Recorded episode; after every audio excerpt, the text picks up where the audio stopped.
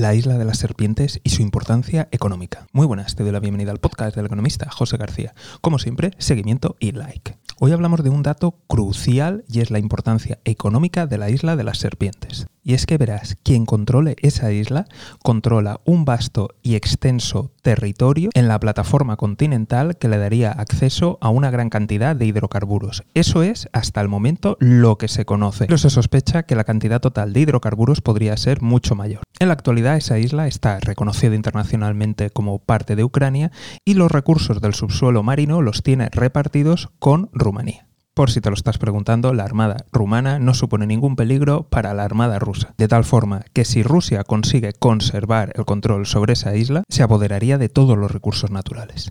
Pero como siempre estaremos muy atentos y si no te quieres perder nada, ya sabes, seguimiento y like. Nos vemos aquí en el podcast del economista José García. Un saludo y toda la suerte del mundo.